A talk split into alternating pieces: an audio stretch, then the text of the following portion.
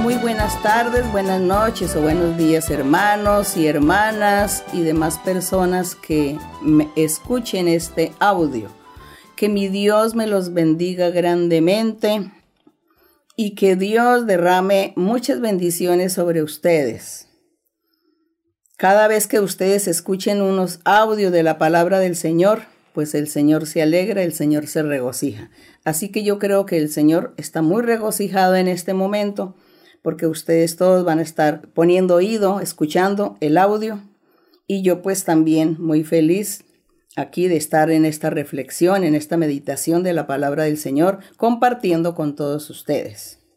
Y vamos a seguir hablando de, de los evangelios y vamos a estar abriendo en Lucas, en San Lucas 14. En San Lucas 14, en el verso 25, estaremos hablando sobre la forma como el Señor evangelizaba cuando Él estuvo en la tierra, estuvo específicamente en Jerusalén. Allí era donde el Señor se congregaba el mayor tiempo para evangelizar y para reunir también a sus discípulos y congregar mucha gente. Y aquí en el verso 25 dice, grandes multitudes iban con él. Y él veía la multitud y les dijo lo siguiente. Les dice, si alguno viene a mí y no aborrece a su padre y madre y mujer, hijos, hermanos, hermanas, y aún también su propia vida, no puede ser mi discípulo. ¿Qué palabra o qué palabras tan fuertes o tan duras aparentemente? Esto se lo dijo el Señor a la gente, lo escucharon sus discípulos, porque el Señor veía que la gente lo seguía. Claro que la gente lo seguía porque como Él estaba haciendo milagros, tantos prodigios, sanidades, multiplicando el pan, les daba todo lo que necesitaba a la gente, entonces ellos, la mayoría, iban detrás de él era por un beneficio material.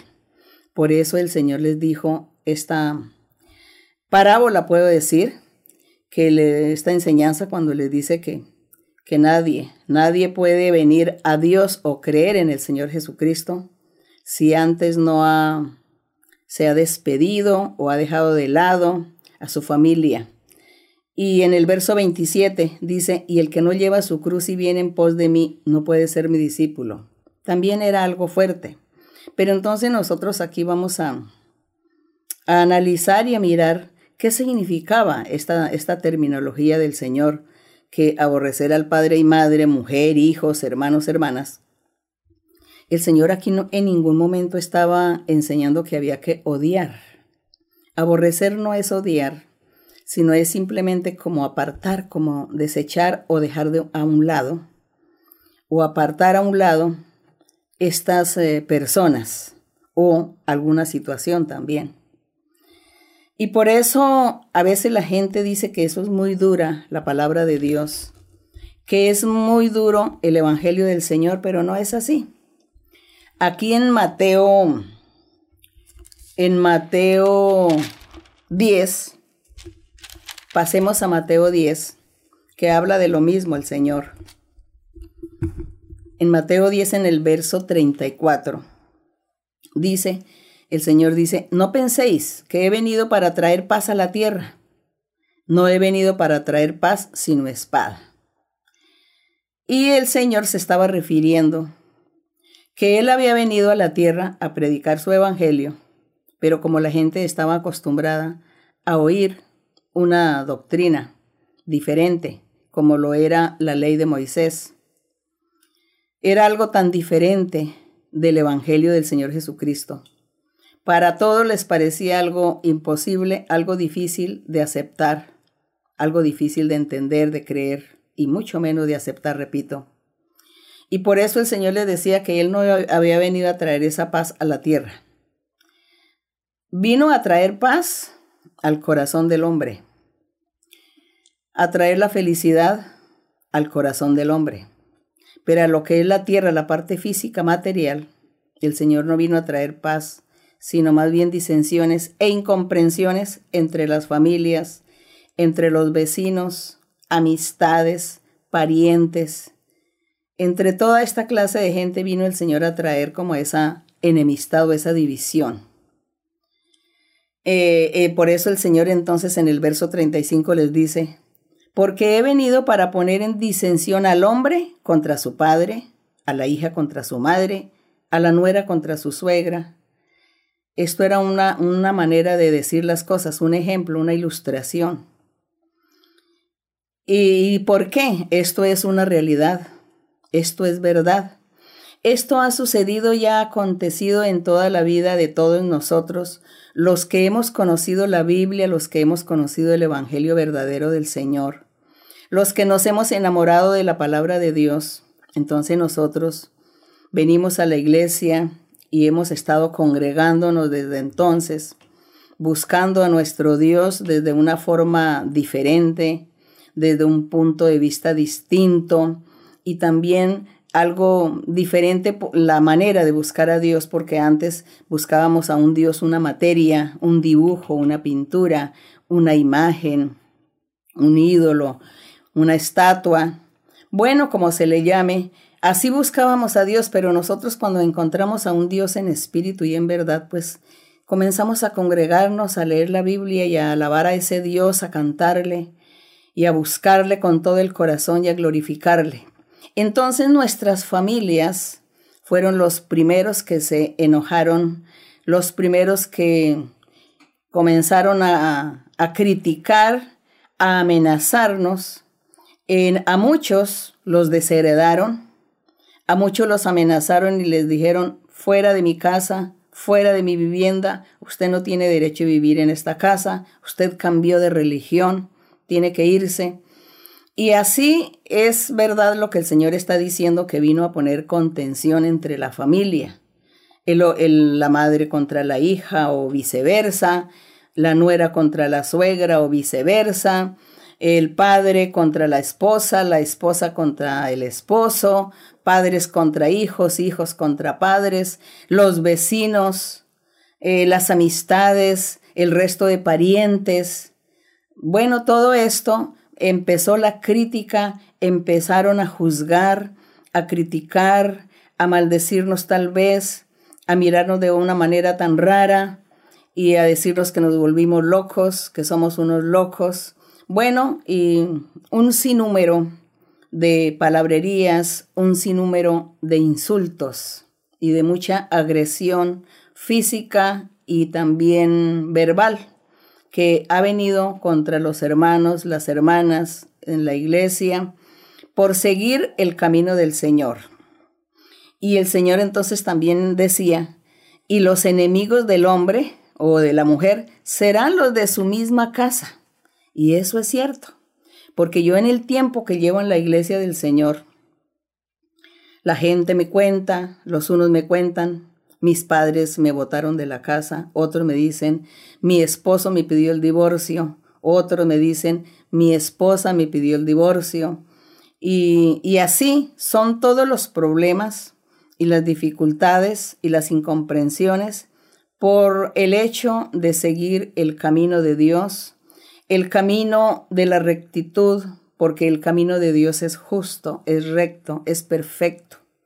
Pero nosotros los humanos somos tan ignorantes y tenemos una mente tan pequeña que no alcanzamos a entender ni a comprender la magnitud de Dios, ni a valorar lo que Dios nos ofrece a nosotros, porque Dios nos, nos ofrece paz en el alma, en el corazón, paz interior. Dios nos ofrece felicidad, porque mucha gente, muchos hombres y mujeres que no, todo lo tienen en la vida, tienen las riquezas, tienen dinero, tienen a su familia, tienen amistades, vecinos, tienen a todos.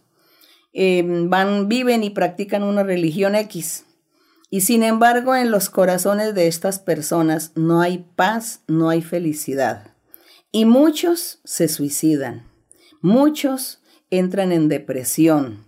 Muchos hacen tantas cosas locas en la vida porque no encuentran razón de ser para su existencia y no tienen una comprensión, no saben ni entienden qué es lo que les está aconteciendo en su vida.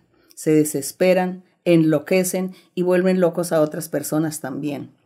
Todo esto sucede porque es Dios el único que da esa paz, esa felicidad interior en el corazón, que es lo más hermoso.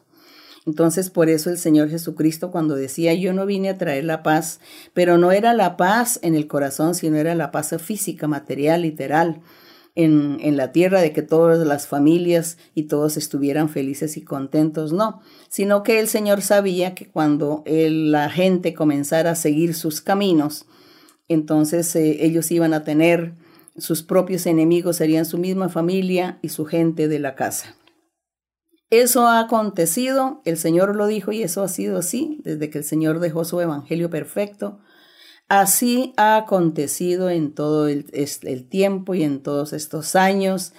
He visto que esto le ha acontecido a la gente, a mí también me aconteció, pero yo fui firme en el camino del Señor y seguí adelante y dejé los menosprecios de mi familia o amistades, no les hice caso a ellos y yo seguí el camino del Señor. Porque aquí en el verso 37 dice el Señor Jesucristo dice, el que ama a padre o madre más que a mí no es digno de mí, y el que ama a hijo o hija más que a mí no es digno de mí. Otra ilustración que el Señor estaba dando, dando ese ejemplo el Señor que había personas que al conocer su palabra, al conocer su evangelio verdadero, su padre y su madre entonces lo menospreciaban, lo amenazaban, te voy a quitar la herencia, te voy a echar de la casa. Entonces él, por no perder la herencia o por no perder la amistad de su padre y de su madre, entonces le dice, está bien, padre y madre, está bien, entonces yo no voy más a esa iglesia, yo no vuelvo más por allá, ni vuelvo a leer la Biblia, no se preocupen. Entonces eso es lo que el Señor decía, que el que prefiriera a sus padres, a su familia, a las amistades, a quien quiera que fuera, a cambio de seguir el camino del Señor, dice que esa persona no es digna de Dios y mucho menos digna de las bendiciones de Dios. Y por eso se aparta la mano de Dios para bendecir a la gente. Por eso Dios se ha apartado de mucha gente y no los oye. Cuando oran no los oye, o cuando claman a Dios no los oye, o cuando invocan a Dios Dios no los oye, ni les da bendición, los deja sufrir. ¿Por qué? Porque ellos prefirieron su comodidad, prefirieron su estabilidad económica, social, física, material, en todos los aspectos prefirieron esa comodidad antes que seguir al Señor abandonando todas estas cosas físicas y materiales y todas estas amistades también.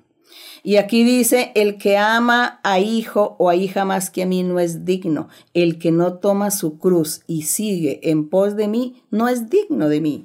Y tomar la cruz del Señor también que es, pues el sufrimiento, el menosprecio, eh, los momentos difíciles en la vida, las tribulaciones, los días malos, que ya las enfermedades, que ya los accidentes, que la pobreza, que la falta de trabajo, que la falta de felicidad en los hogares.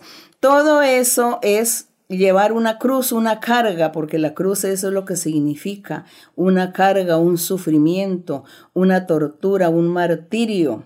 La cruz era el significado de todo lo que se sufre porque una persona pecó, le faltó, le falló a Dios. Entonces, eh, eso era lo que estaba significando la cruz. Por eso el Señor Jesús tuvo que cargar una cruz que simbólicamente era cargar con la dificultad, tristeza y amargura y sufrimiento de todos los seres humanos que un día eh, iban a creer en el Señor Jesucristo y Él iba a tener que perdonarles esos pecados y quitarles esas cargas, esos sufrimientos, darles paz, darles felicidad, darles alegría. Y Él tomó eso para sufrirlo, para Él darle a cambio al hombre y a la mujer que lo sigue, darle la felicidad y la paz y un día la vida eterna. Eso es lo que estaba significando esta cruz. Y eso era lo que estaba significando que el Señor dijera que Él había venido y era a poner disensión entre las familias y entre la gente. Pero nosotros hoy que hemos vivido también estas experiencias, a cambio hemos tenido las bendiciones de Dios, el respaldo de Dios Y nosotros cuando estamos enfermos o tenemos tribulaciones o hay accidentes o enfermedades graves Oramos al Señor, le clamamos y Él nos oye, Él nos tiende la mano, Él nos sana, nos liberta, nos da paz, nos da felicidad, ayuda a solucionar nuestros problemas, nos ayuda a abrir puertas de trabajo, nos da bendiciones de muchas maneras, bendiciones materiales, espirituales. Entonces siempre tenemos a ese Dios a nuestro lado. Hemos visto que nosotros nada íbamos a ganar con tener contenta a nuestras familias o vecinos que nos criticaban por seguir al Señor. Nos hemos dado cuenta que es mejor seguir al Señor y seguir a nuestro Dios porque con la mano de Él lo tendremos todo. Así que yo los invito a todos ustedes, a mis hermanos y a mis hermanas no, porque ustedes ya saben la doctrina y ustedes ya saben que también abandonaron muchas cosas por seguir al Señor. Pero si hay personas que hasta ahora están conociendo esta palabra, estos caminos, están escuchando esta enseñanza. Yo los invito para que ustedes lean la Biblia, para que reflexionen, para que piensen y digan que es mejor seguir al Señor que mejor tener la familia, porque un día la familia no le va a dar a usted paz ni felicidad, la familia no le va a sustentar en todos sus caminos, en todos sus problemas, en todas sus carencias. No, las amistades tampoco. Nadie a usted le va a dar la felicidad. Es Dios el único que da la felicidad. Elijamos al Señor Jesucristo. Elijamos seguir a nuestro Dios para que Él diga que nosotros somos dignos de Él, de sus bendiciones. Porque si somos ambiciosos por las cosas materiales de la vida, pues todo lo perderemos. Perderemos la bendición de Dios y perderemos también la vida eterna. Así que es mejor seguir el camino de nuestro Señor Jesucristo, el verdadero Evangelio. Leer la Biblia es muy importante porque ahí encontramos la verdad de Dios, la doctrina que lleva a vida eterna. Así que muchas gracias. Vamos a estar orando a nuestro Dios. En la oración, usted ponga sus manos en su corazón si está enfermo o si tiene peticiones, necesidades, anhelos de su corazón, o levante sus manos si usted quiere, si puede, y pídele a Dios que Él nos va a bendecir. Vamos a estar orando. Bendito Dios Todopoderoso. Padre Santo, te alabo Señor, te doy las gracias, te doy la honra, la gloria y la alabanza. Tú eres el dueño de la creación, tú eres el dueño del universo y nos gobiernas, Padre Santo, eterno Dios. Somos, Señor, tu creación, somos tus criaturas, pero también nosotros somos tus hijos que te hemos conocido, estamos conociendo tu camino verdadero. Nos sentimos muy felices, Señor, de sentirnos hijos tuyos, de tener tu mano poderosa que nos bendices. Padre bendito, pero como tu misericordia es tan grande y tu misericordia es para siempre, te pido que extiendas tu mano misericordiosa y poderosa y pon tu mano sobre la cabeza de todos aquellos hombres, mujeres, niños y ancianos que lo necesitan, porque algunos están enfermos, algunos tienen enfermedades incurables, otros tienen eh, enfermedades de espíritu, de brujerías y de hechicerías, otros tienen seguramente ese virus que está aquí trabajando en el mundo, que nos está haciendo sufrir, pero que con tu ayuda saldremos adelante, con tu ayuda ellos saldrán adelante. Extiende tu mano sanadora, sana toda enfermedad, Señor, cualquier dolencia, quita, Señor, las trampas del maligno y extiende tu mano y bendice y sana, haz milagros y señales. Y también te pido, Padre Santo, que tú seas concediendo los anhelos del corazón, las peticiones y los anhelos que los hombres y las mujeres tienen en este momento delante de ti que te piden, escúchalos, Señor, y concédeles, Señor. Concédeles, mi Padre, en el glorioso de Jesucristo. Tu bendición sea con todos ellos, mi Padre. Gracias por tu amor. Gracias, Señor, en el nombre glorioso de Cristo Jesús. Amén. Bendito y alabado tu nombre por los siglos de los siglos. Cantaremos el coro 105 que dice, solo el poder de Dios. Solo el poder de Dios puede cambiar tu ser.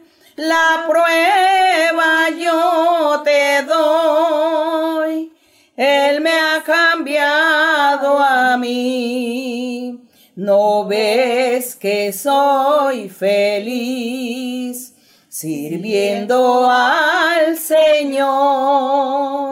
Nueva criatura soy, nueva soy. Solo el poder de Dios puede cambiar tu ser. La prueba yo te doy.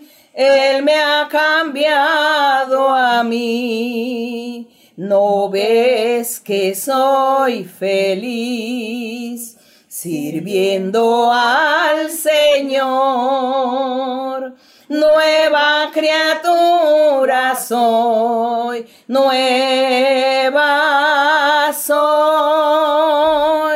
Gloria a nuestro Dios, gracias al Señor. Que mi Dios me los bendiga, los amo, los quiero con todo mi corazón. Hasta pronto.